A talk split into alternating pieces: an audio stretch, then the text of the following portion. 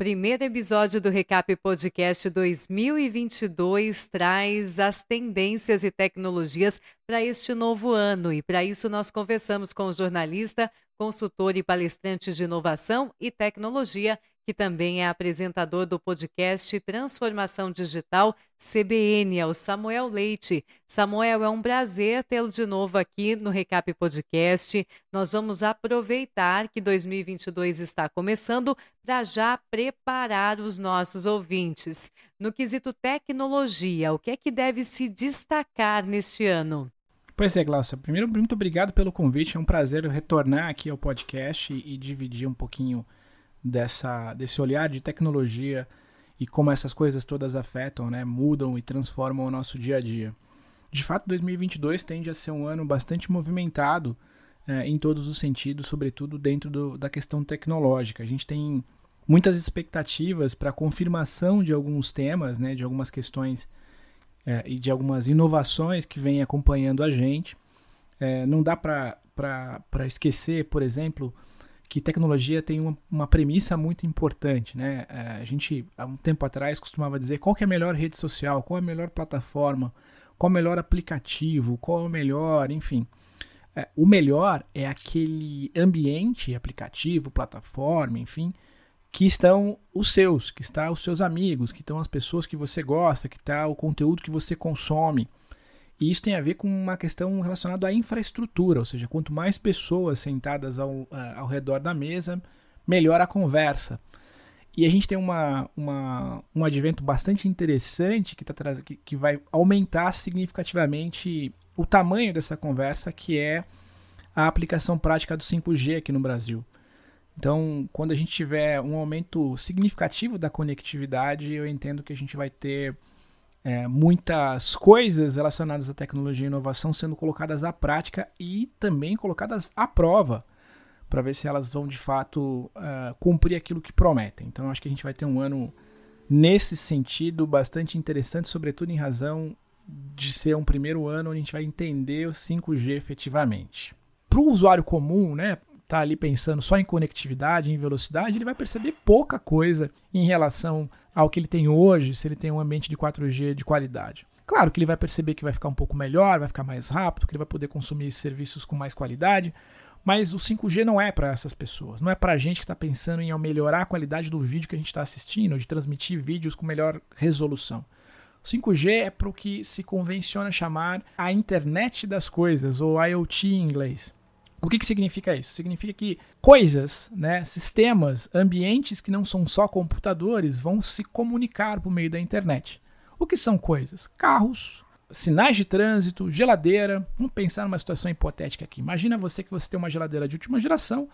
Essa geladeira tem um scanner interno. Ela vai perceber que você sempre uma vez por mês ou uma vez a cada duas semanas compra um determinado tipo de cerveja.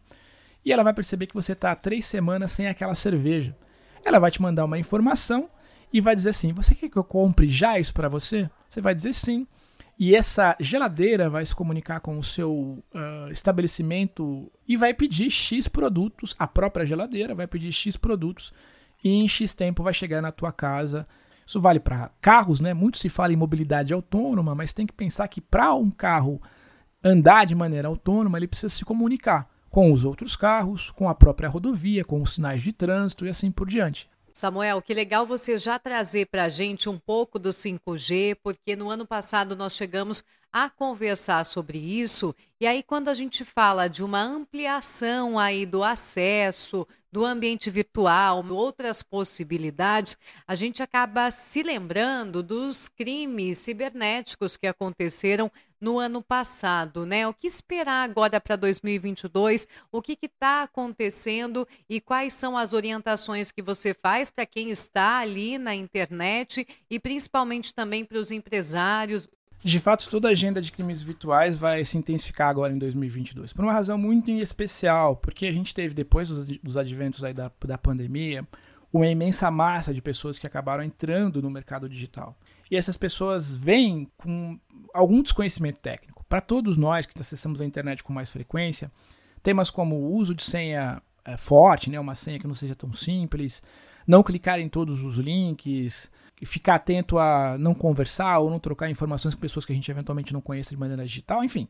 É, é, tudo isso é lugar comum para quem já está mais tempo na internet. Para quem não está há tanto tempo na internet, está começando agora essa jornada, tudo isso é, se torna, digamos, alvo fácil na mão dessas, desses criminosos virtuais. Em paralelo a isso, existe um crime que cresceu muito nos anos de 2020 e 2021, que é o tal do ransomware. O que, que significa ransomware? Na prática, é algo como crime de extorsão digital. Pega espaços grandes, né, grandes ambientes digitais. Então, vou dar um exemplo aqui. Por exemplo, uh, vamos imaginar que o site Correios tenha sido infectado por um ransomware. De maneira geral, todos os terminais, não só do site, mas da operação uh, digital dos Correios, é pausada e vem uma mensagem dizendo: olha, vocês precisam pagar um resgate, né, um valor nessa conta aqui em bitcoins, né, que é uma moeda virtual. É uma forma mais fácil de você fazer uma extorsão e não descobrir para onde esse dinheiro foi. Se você não fizer, digamos assim, esse pagamento em X tempo, sei lá, 24 horas, 48 horas, o teu site, todos esses terminais vão ser, vão ser deletados, né? A gente vai apagar todos esses ambientes. O que acaba acontecendo na prática é que, sei lá, o rastreio de uma encomenda, os terminais de computador das, das lojas todos esses espaços, imagine, eles estão pausados, parados. Então, esses crimes tendem a aumentar muito significativamente. Eles já existem, a gente teve casos muito emblemáticos ao longo de 2021, e eu tenho convicção que, infelizmente, eles vão se amplificar ao longo de 2022. Há muito pouco a ser feito. O que é para ser feito especificamente no pequeno e médio empresário é ter seus ambientes digitais muito seguros. Então, de novo, ter ali uma preocupação com senhas, toda a parte de infraestrutura de segurança de dados, ter uma política de segurança de dados internos. A gente costuma dizer que o maior hacker é o funcionário é, insatisfeito ou o funcionário que tem acesso a, a informações é, que ele não, não deveria ter.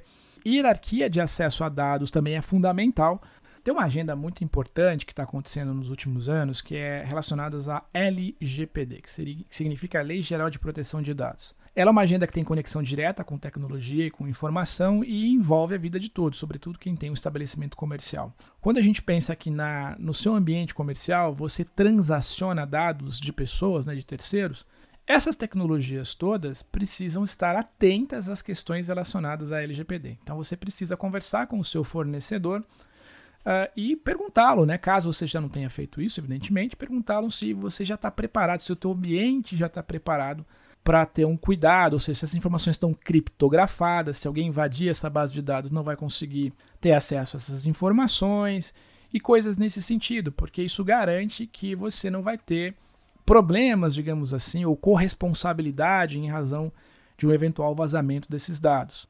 No ano passado, no setor de combustíveis, nós vimos aumentar o uso de aplicativos pelas distribuidoras e postos, oferecendo descontos através de programas de fidelidade. Como você vê a aceitação dessas tecnologias e de outras que estão surgindo também como formas de pagamentos? Nós tivemos também o Pix, pagamentos agora por QR Code.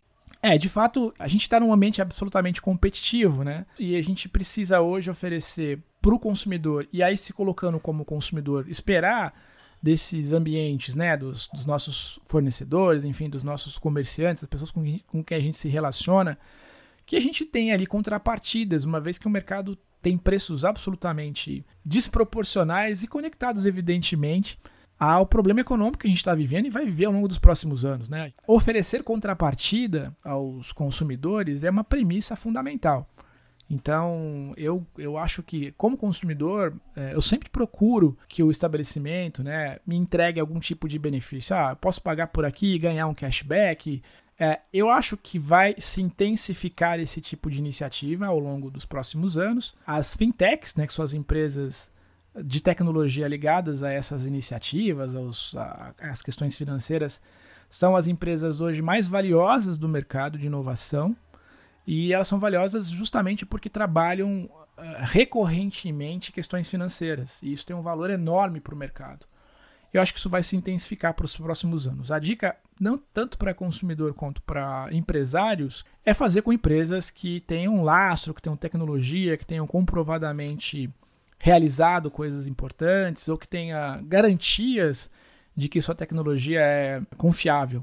Samuel, legal você trazer tudo isso, mas tem uma palavra que está sendo muito usada, que é o metaverso. Eu já li alguma coisa, imagino que o pessoal também já tenha visto algumas notícias, mas explica para gente o que é o metaverso e é algo para 2022? Pois é, o conceito de metaverso é um conceito meio abstrato por hora. Ele está dentro daquilo que a gente costuma dizer quando pensa em tendência, inovação, que ele está ainda naquela caixinha da legalzice, ou seja, é legal, é divertido, é bacana, mas qual é a aplicação prática daquilo? A gente não vai conseguir ter essa resposta em 2022, mas a gente vai ter experimentos muito interessantes conectados a metaverso.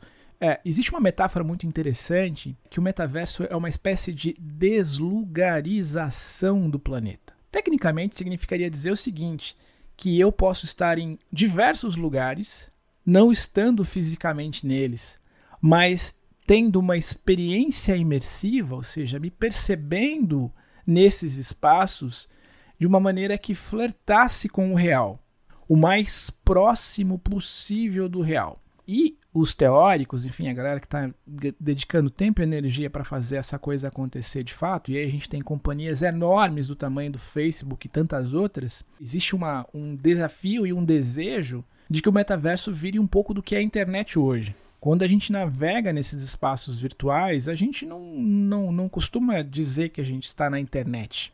Inclusive, a gente não costuma dizer que a gente está navegando, isso inclusive é uma expressão dos mais antigos, assim, é uma posição pela qual eu me, me insiro.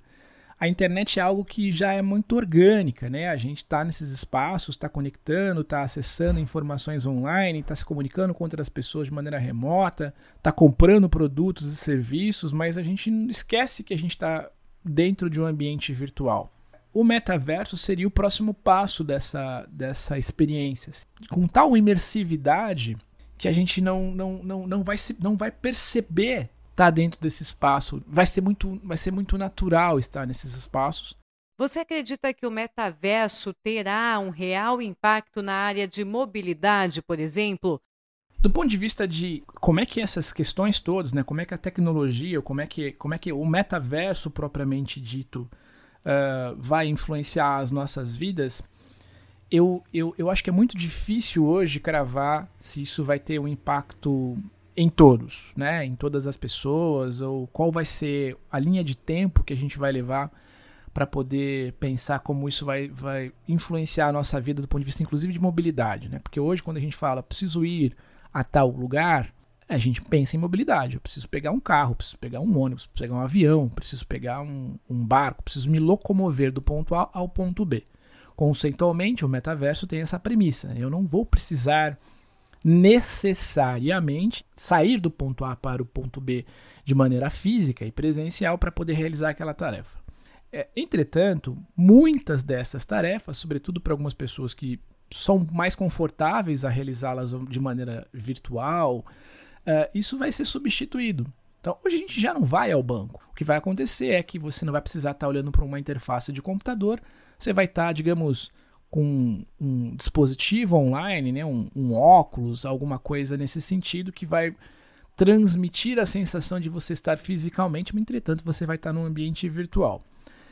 Porém, eu acredito que é, questões práticas, somente relacionadas a serviços, né? Tipo, ah, eu, eu quero conhecer um apartamento. Eu posso usar um ambiente de metaverso para entender se esse apartamento me atende. Enfim, eu consigo ter algumas experiências que inclusive já existem hoje, mas de uma maneira um pouco mais imersiva com o metaverso.